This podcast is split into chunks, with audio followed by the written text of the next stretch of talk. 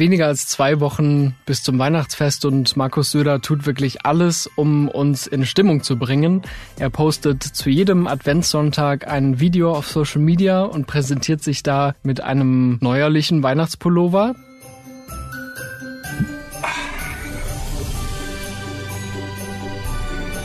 Ich wünsche allen einen schönen ersten Advent. Also ist endlich Frieden eingekehrt im Söderland, oder? Naja, fast ein Tag, an dem es allen gut geht, es nichts zu regeln gibt und alle glücklich sind, ist vermutlich kein guter Tag für Markus Söder, weil dann hätte er ja nichts zu tun, dann wäre ihm langweilig. Nee, und so kommt es, dass auch in diesen Tagen der Besinnlichkeit immer mal wieder äh, Markus Söder neue Debatten anregt und zündelt. Vor einer Woche hat Söder zum Beispiel eine Meldung aufgegriffen, die aus Hamburg kam. Da hieß es nämlich zunächst, eine Kita habe den Weihnachtsbaum gestrichen im Sinne der Religionsfreiheit und jetzt gäbe es plötzlich einen Riesenstreit über Cancel Culture. Und bevor die Kita das überhaupt wieder einfangen konnte und erklären konnte, naja, wir haben jetzt auch nicht jedes Jahr einen Weihnachtsbaum, äh, kommt mal wieder runter, hatte Söder schon getwittert, das ist absurd, haben wir denn keine anderen Probleme? Zu Weihnachten gehört ein Weihnachtsbaum. Es ist ja nicht nur der fehlende Weihnachtsbaum in der Hamburger Kita, der Söder zu solchen Abgesängen veranlasst, sondern auch die Politik in Berlin, die ihn jetzt mittlerweile so weit treibt, dass er sogar Neuwahlen fordert.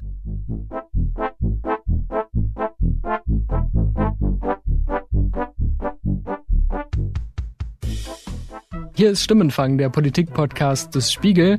Und endlich, endlich können wir zurückkehren ins Söderland. Wir haben ja hier kurz vor der Landtagswahl in Bayern ein Spezial gemacht, in dem wir diesen facettenreichen Politiker in vier Folgen kennengelernt haben, auf ganz unterschiedliche Art und Weise. Und jetzt gibt es wieder einiges an Gesprächsstoff über Markus Söder, mit Markus Söder. Er ist wieder in den Schlagzeilen und deswegen freue ich mich sehr, dass wir die Spiegel Weihnachtsfeier zum Anlass nehmen konnten hier in Hamburg, um uns endlich wieder zusammen ins Studio zu sitzen.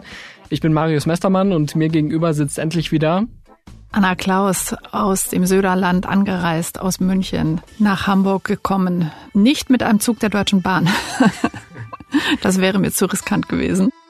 In unserem Spezial zur Landtagswahl haben wir Markus Söder ja in vier Facetten kennengelernt. Wir haben über ihn gesprochen als ein Popstar, als Populisten, als Sauhund, bayerischer Fachbegriff, und als Macher.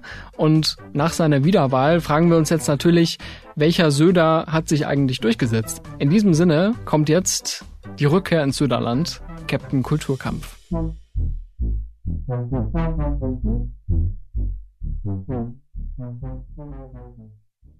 Lass uns noch mal zusammenfassen, was seit der Wahl in Bayern alles passiert ist. Also Markus Söder und die CSU haben gewonnen mit 37 Prozent.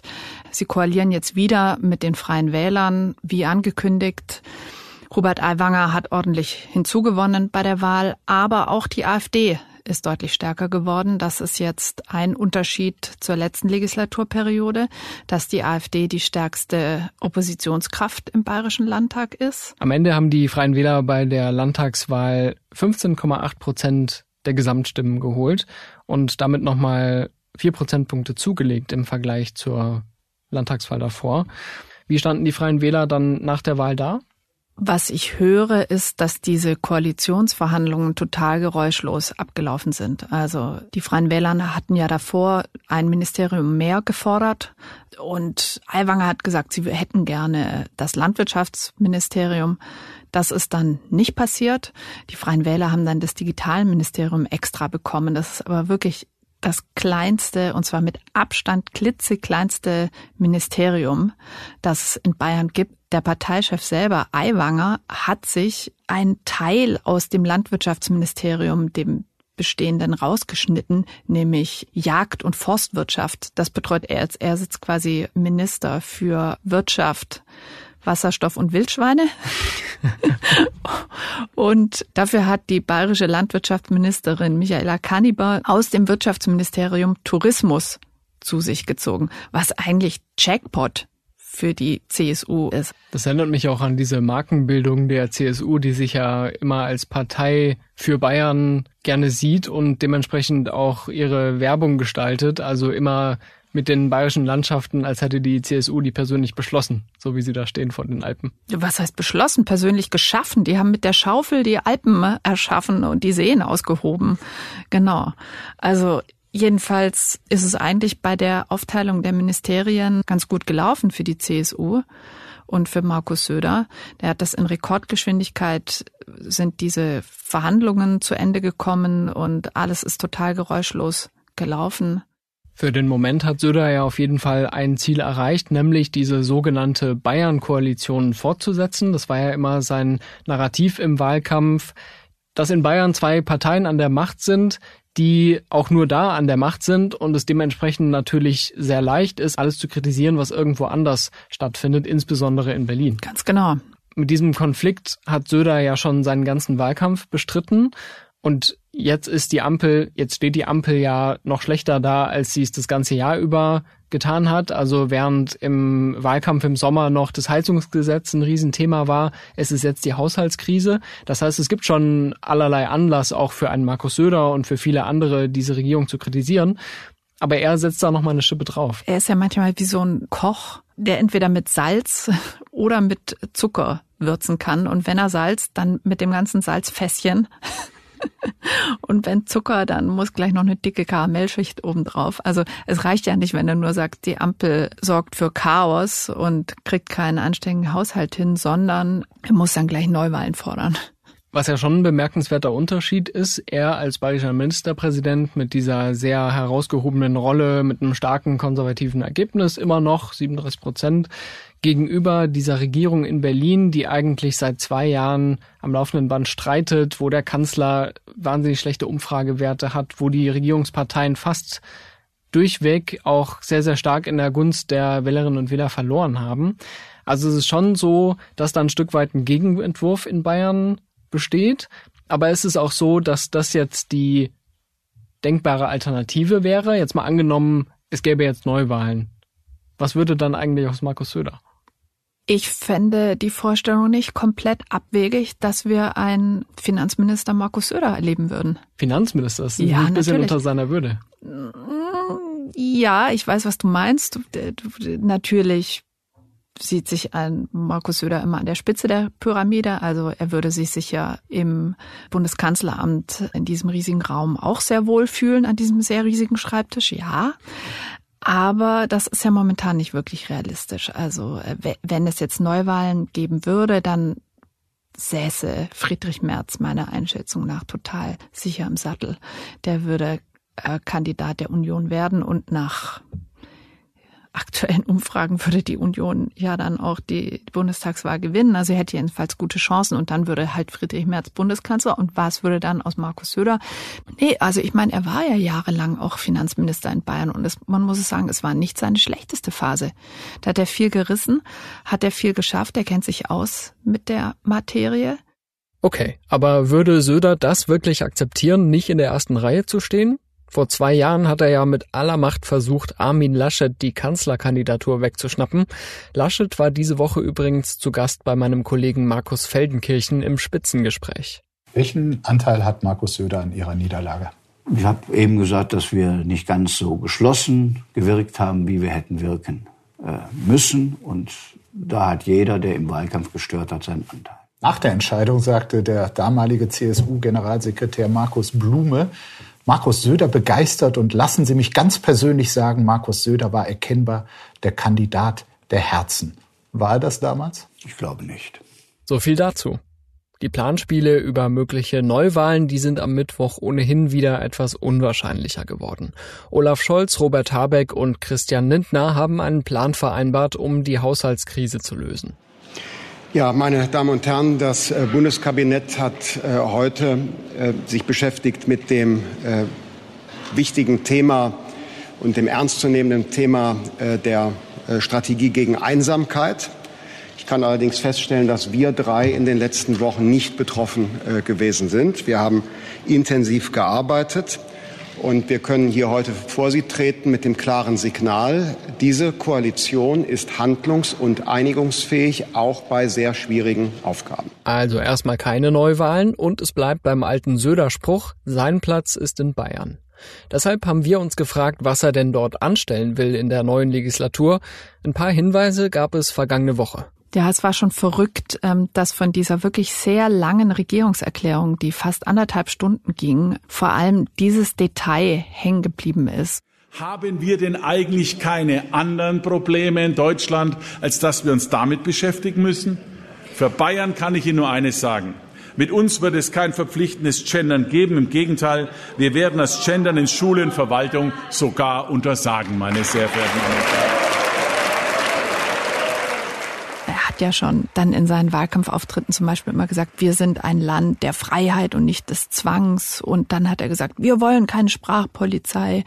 Und bei uns darf man sagen, was einem gefällt. Die Grünen leben in einer Verbotswelt. Also das waren die Sätze, die er im Wahlkampf immer gesagt hat. Und jetzt so als erste Maßnahme, als das, was hängen bleibt aus seiner ersten Regierungserklärung ausgerechnet, ein Verbot, ist schon ziemlich Söder-typisch, ja, weil es wieder diese Wendehalsigkeit demonstriert. Ich finde es eigentlich ein interessantes Beispiel dafür, wie man eine gewisse Forderung nach zum Beispiel geschlechtergerechter Sprache dann ins komplette Gegenteil verkehren kann, weil wir wissen ja aus Umfragen mittlerweile, dass die Mehrheit der Deutschen damit nicht so viel anfangen kann mit dieser Art von Gendersternchen im Wort, um möglichst viele Leute auch zu inkludieren, was man ja durchaus als gutes Anliegen sehen kann, was man aber auch nicht verwenden muss. Ich habe das Gefühl, beispielsweise bei der Union, bei Markus Söder, da schlägt es dann so ins Gegenteil um, nee, das passt uns nicht und deswegen ist es gar nicht erst erlaubt in Schulen, da dürfe jetzt niemand in der Hausarbeit so einen Genderstern machen, auch wenn er vielleicht damit eigentlich was Sinnvolles ausdrücken möchte, aber das passt einfach nicht zum bayerischen Lebensprinzip. Aber es gibt ja eben auch keinen Zwang. Es gibt ja keine Vorgabe, die sagt, jeder muss jetzt gendern. Also ich weiß nicht, warum man nicht gerade bei der Sprache einfach dieses ja richtige Prinzip der Freiheit walten lässt. Das lässt mich so ein bisschen ratlos zurück. Es gibt, glaube ich, auch keine Grünen, die in Berlin oder Hamburg oder sonst wo, in Baden-Württemberg sind ja zum Beispiel die Grünen an der Macht. So, da muss ich gar nicht so weit gucken von Bayern aus. Hier, unser Nachbarland. Und deine Heimat. Und meine Heimat, genau. Winfried Kretschmann. Hat der irgendwo einen Genderzwang erlassen? Nein, es gibt ihn nicht. Es gibt dieses Bild von Markus Söder, genauer gesagt ist er darauf zweimal zu sehen. Einmal neben Vertretern der Gastronomie-Lobby in Bayern und einmal auf dem Gemälde, das die ihm mitgebracht haben. Da sieht man Söder als muskulösen, modernen Ritter. In den Händen hält er einen goldenen Schild, auf dem der bayerische Löwe und das weißblaue Rautenmuster abgebildet sind und die Worte Captain Bavaria. Söder schreibt dazu stolz, tolles Geschenk. Es ist so offen, schamlos irgendwie und so, so demonstriert auch so einen schlechten Geschmack. Also das ist doch das Gegenteil von dem, was eigentlich die CSU verkörpert, dass man irgendwie nahe bei den Menschen ist und irgendwie vernünftig ist und selbstzufrieden ist oder so. Und dieses, ich bin der Größte und Tollste und seht her, so sehe ich aus, wenn ich Captain America wäre.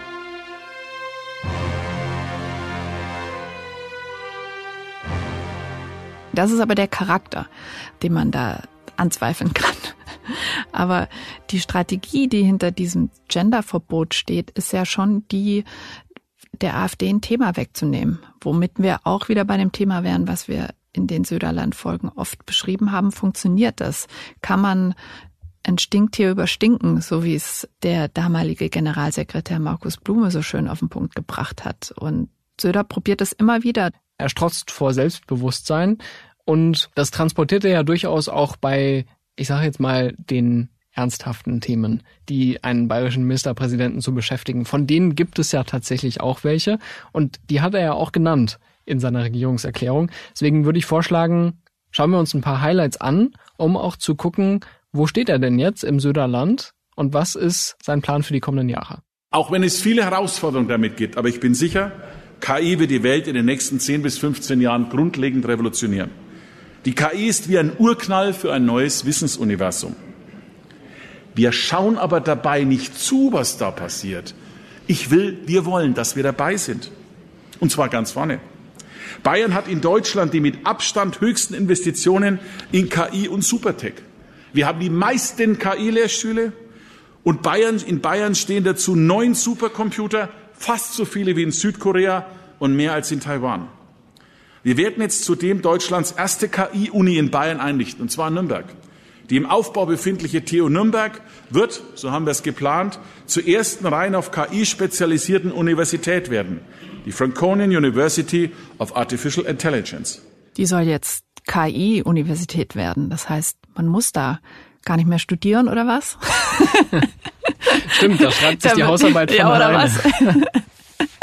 da wird die KI-Elite Bayerns ausgebildet. Also da können die ganzen äh, bayerischen Quantencomputer oder so studieren. Nein, also ehrlich gesagt klingt das ganz spannend und ist bestimmt auch eine super Idee. Auch natürlich ganz praktisch, dass so ein Prestigeprojekt in der Heimat von Markus Söder direkt angesiedelt ist. Bestimmt der totale Zufall. Also fand ich auch ein bisschen seltsam, dass jetzt alle diese Prestigeprojekte, das nächste war ja eine Magnetschwebebahn, die es geben soll, natürlich auch in Nürnberg. Nämlich zwischen Universität, Messe und Klinikum. Da hat Söder wohl eine Teststrecke im Auge, hat er gesagt. Wir trauen uns auch, meine Damen und Herren, in diesen Zeiten Bekenntnis zu neuen Technologien abgeben. Das ist Bayern. Und das trauen wir uns auch an der Stelle. Magnetschwebebahn, erinnert uns das nicht an etwas? In zehn Minuten. Sorry, Anna, aber niemand sagt es so schön wie Edmund Stoiber. Wenn Sie vom, Flug, vom, vom Hauptbahnhof starten, Sie steigen in den Hauptbahnhof ein. Sie fahren mit dem Transrapid in zehn Minuten an den Flughafen, in, an den Flughafen Franz Josef Strauß. Dann starten Sie praktisch hier am Hauptbahnhof in München. Das bedeutet natürlich, dass der Hauptbahnhof im Grunde genommen näher an Bayern, an die bayerischen Städte heranwächst, weil das ja klar ist, weil auf dem Hauptbahnhof viele Linien aus Bayern zusammenlaufen.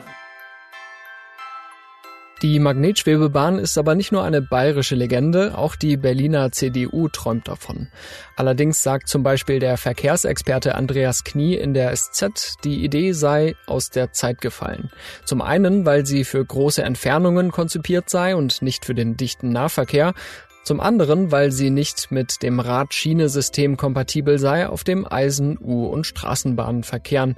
Der Verkehrsexperte sieht darin ein Ablenkungsmanöver, denn das eigentlich größte Problem sei der Autoverkehr. Es wäre ja auch die Lösung aller unserer Probleme gewesen, die wir jetzt haben hier im Schneechaos Bayern. Hätten wir nur diesen Transrapid, äh, der uns in zehn Minuten vom Hauptbahnhof zum Flughafen bringt. Also ja, ich habe jetzt wieder heute knapp eine Stunde gebraucht mit diversen S-Bahnen, bis ich da am Flughafen war. Also, na, ich will nur sagen, es ist ja, es mag ja nicht schlechtes sein, Zukunftstechnologien zu fördern, aber ich denke mir immer, bevor man nach den Sternen greift, könnte man auch erstmal gucken, dass der Weg vor einem gescheit gepflastert und mit Schienen versorgt ist. Ja, für alle, die sich in München jetzt nicht so auskennen, die Stammstrecke ist praktisch dieser Knoten im Zentrum der Stadt, der so die wichtigsten Stationen miteinander verbindet und wo man eigentlich von West nach Ost ziemlich gut durchfahren kann, zum Beispiel Marienplatz oder Stachus und wo ja jetzt schon seit einigen Jahren an der zweiten Stammstrecke gebaut wird, die auch wahnsinnig teuer wird, hunderte Millionen von Euro. Und da möchte ich noch mal kurz dran erinnern, dass der Transrapid, der Traum der Magnetschwebebahn von Edmund Stoiber, irgendwann mal am Geld gescheitert ist. Ja, das wäre wahrscheinlich unter Söder nicht passiert. Also, dass irgendwas teuer ist, hat, hat ihn noch selten davon abgehalten, was zu machen. Aber jetzt, so langsam, werden eben die Reserven in Bayern auch knapp. Also Söder hat einfach seine allererste Regierungserklärung war ja eine Ankündigung von 100 Maßnahmen und Versprechungen und Geldgeschenken an alle. Und ja, so langsam geht ihm das Geld aus. Auch deshalb dieses Genderverbot hatte ich den Eindruck, weil es einfach davon ablenkt, dass sonst relativ wenig Neuerungen gab aber Moment, Anna, du hast ja noch den Plan der Kernfusion vergessen. Äh, ja. Also in Bayern werden ja Kerne jetzt nicht mehr nur gespalten, sondern auch fusioniert, zumindest irgendwann. Wir wollen Bayern zum Pionier für Kernfusion entwickeln und hier das erste Demonstrationskraftwerk in Deutschland bauen. Damit hätte Bayern übrigens wieder mal ein absolutes Alleinstellungsmerkmal. Das erzählt Bayerns Wissenschaftsminister Blume schon seit drei, vier Jahren, dass Bayern da vorangehen will und dass da diverse Projekte an diversen Unis gefördert werden. Das war im Prinzip nichts Neues. Bei Fachleuten gilt das als mögliche Lösung für die zweite Hälfte des Jahrhunderts. Unser Ziel ist es, Oberpfaffenhofen zu einem Houston Deutschlands zu entwickeln. Es ist sehr wahrscheinlich und gut möglich. Also das Raumfahrtzentrum in Oberpfaffenhofen soll künftig Mondmissionen kontrollieren und, und beaufsichtigen. Kann ich mir das dann so vorstellen, dass er sagt, Oberpfaffenhofen, wir haben ein Problem? Die Idee an sich war und ist ganz gut, dass man Raumfahrttechnologie fördert und in Bayern ansiedelt, weil die ganze Raumfahrtbranche weltweit immer kleinteiliger wird. Also man muss nicht die NASA sein, um in Weltraum aufzubrechen. Es gibt sehr viele Firmen, kleinere Firmen, die Raketenantriebe bauen, die äh, kleine und Kleinstsatelliten basteln, mit, mit denen man dann von oben die Erde beobachten kann. Aiwanger bringt immer das Beispiel Düngeroboter fahren lassen kann. Ja, also es hat ganz viele recht konkrete Anwendungsgebiete, die Raumfahrttechnologie. Da muss man nicht gleich von Mondmissionen und Marsmissionen anfangen zu sprechen. Anna und ich haben am Montag Söders Livestream bei Instagram verfolgt. Wir dachten, vielleicht erzählt er da mehr über seine Pläne. Um politische Inhalte ging es dann allerdings kaum, dafür wieder viel um Zukunftsträume. Wir sind, Leute, wir stehen an der Schwelle zu einer völlig neuen Dimension. Wie eine Tür, wo unten Licht durchscheint, und wir wollen sie öffnen. Nur wir haben einen Schlüssel für diese Tür, viele andere nicht. Bayern macht für KI mehr als Italien und Finnland zusammen, müsst ihr euch mal vorstellen. Das kleine, bescheidene Bayern. Bescheiden. Bescheidene Bayern. Das war der beste Witz des Tages. Ich dachte, er wollte nur ein Q&A machen und kein, ähm, kein Vortrag Comedy. in Selbstironie. Ja. Die Meinung zum neuen CDU-Grundsatzprogramm? Prima. Ist ja praktisch ein halbes CSU-Programm. Also kann es nur gut sein. Wir haben auch versucht, Söder im Chat selbst Fragen zu stellen. Leider hat er die entweder nicht gesehen oder sie waren ihm zu ernst. Wenn du willst, dass eine Frage beantworten, musst du fragen, sind Sie der beste Ministerpräsident Bayerns? Ja, jetzt weiß man wieder, warum es unabhängigen, manchmal auch kritischen Journalismus vielleicht braucht. Aber da mache ich jetzt nur die Eigenlobmasche von Markus Söder nach. Also Söder hat sich jetzt die Grundlage geschaffen für fünf weitere Jahre als bayerischer Landesvater. Stellst du bei ihm eine Veränderung fest? Ja, man könnte ja meinen, dass er ein bisschen entspannter jetzt werden könnte, jetzt wo der Wahlkampf rum ist und ja, die Zügel vielleicht ein bisschen lockerer lassen könnte, seinen Ministern und Ministerinnen mehr Freiheiten lassen kann. Aber ich fand es schon bemerkenswert, wie er in seiner Rede vor der Vereidigung seines neuen Kabinetts im Bayerischen Landtag sich so irgendwie in ziemlich hämischer Art auch darüber ausgelassen hat, dass jetzt die neuen Kabinettsmitglieder ihre Zeit für Bayern einzusetzen haben. Ich wünsche den allen Neuberufenen viel, viel Erfolg, den Erfahrenen äh, weiter viel Glück in der Amtsführung und äh, gratuliere auch den Familien. Sie können jetzt auswählen, ob es schön ist, dass Ihre äh, Ehepartner oder Freunde oder Freundinnen weniger Zeit haben oder mehr Zeit haben. Das können Sie am Ende selber entscheiden. Jedenfalls gehört Ihre Zeit jetzt im Wesentlichen Bayern und damit auch der bayerischen Staatsregierung. Herzlichen Dank, viel Erfolg und ich bitte Frau Präsidentin den Landtag um die Zustimmung zu meinen Vorschlägen. Herzlichen Dank. Das passt so zu diesem Söder-Lifestyle, wo wir festgestellt haben, bei ihm steht die Politik eigentlich über allem. Genau. Und hat auch alles andere zu dominieren. Und wenn er um 6 Uhr morgens jemand anderem eine SMS schreibt, dann will er auch um 6.05 Uhr die Antwort haben.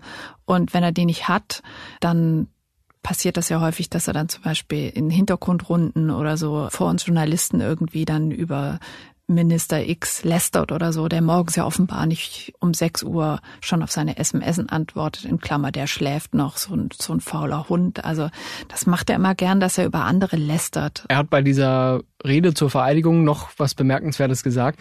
Glauben Sie mir, als ich ein junger Abgeordneter war, dachte ich, das ist der schönste Moment, wenn man das mal entscheiden dürfte. Das fand ich so einen verräterischen Satz. Er wollte damit zwar Demut demonstrieren und sagen, wie schwer es doch ist, Personalentscheidungen zu treffen, aber dass er zu erkennen gegeben hat, dass er offenbar davon geträumt hat, sich das toll vorgestellt hat, über andere Menschen und Mitarbeiter Macht auszuüben, zu sagen, du bist in meinem Team und du nicht. Wie man davon auch nur träumen kann, ist mir ehrlich gesagt rätselhaft. Wenn wir jetzt zurückschauen auf die vergangenen Monate, war es ja noch ziemlich unklar, was wird eigentlich aus Söder nach der Wahl. Jetzt hat er sich behaupten können, ist aber jetzt auch noch nicht so offensichtlich gestärkt, dass man jetzt sagen würde, ach, der wird bestimmt der nächste Kanzlerkandidat, ne, sondern eher skeptisch. Deswegen frage ich mich, welche dieser Facetten, die wir in unserem Söderland-Spezial ja herausgearbeitet haben, ist denn eigentlich letztendlich die wichtigste bei Markus Söder? Ist es der Popstar? Ist es der Populist? Ist es der Sauhund, wie man bayerischen so schön sagt? Oder ist es der Macher? Was denkst du, Anna? Es ist und bleibt der Schlagzeilen-Dominator Deutschlands. Markus Söder, der Akrobat, nicht nur der Wortakrobat, der sich immer so schöne Sätze einfallen lässt und so prägnante Zeilen findet, sondern eben auch ähm, einfach seine Position dann wechselt, wann sie ihm opportun erscheint. Das haben wir jetzt ja mit dem Genderverbot auch wieder erlebt. Freiheit nur so lange, wie sie halt an die bayerische Grenze kommt. Wir haben ja wirklich in den letzten Wochen nach der Wahl Söder in jeder dieser Rolle, die wir beschrieben haben, auch schon wieder erlebt. Also so falsch können wir ja nicht gelegen haben. Aber Zeuge, Zeugin einer Neuerfindung sind wir jetzt noch nicht geworden.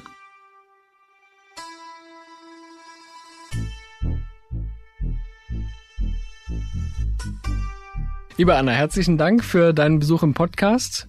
Ich wünsche dir dann eine gute Rückreise und kein weiteres Schneechaos. Wunderbare, entspannte Feiertage ohne jegliche Kulturkämpfe. Das wünsche ich dir auch. Ein möge die Macht mit dir sein. Möchte ich das wirklich? Bei allem, was wir jetzt über Macht gehört haben, Anna.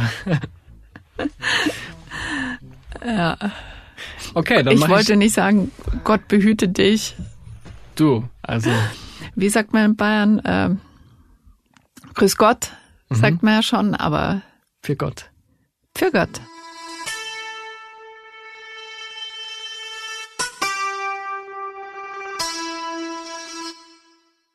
Das war Stimmenfang, der Politikpodcast des Spiegel. Wir freuen uns über eine Bewertung bei Spotify, Apple Podcasts und Co. und über Feedback per Mail an stimmenfang.spiegel.de. Mein Name ist Marius Mestermann. Ich bedanke mich für die redaktionelle Abnahme bei Janis Schakarian. Philipp Fackler hat diese Folge abgemischt und die wunderbare Söderland-Musik komponiert. Weitere Stücke kommen von Soundstripe und von Davide Russo. Wir hören uns nächste Woche wieder. Es ist ja immer genug los.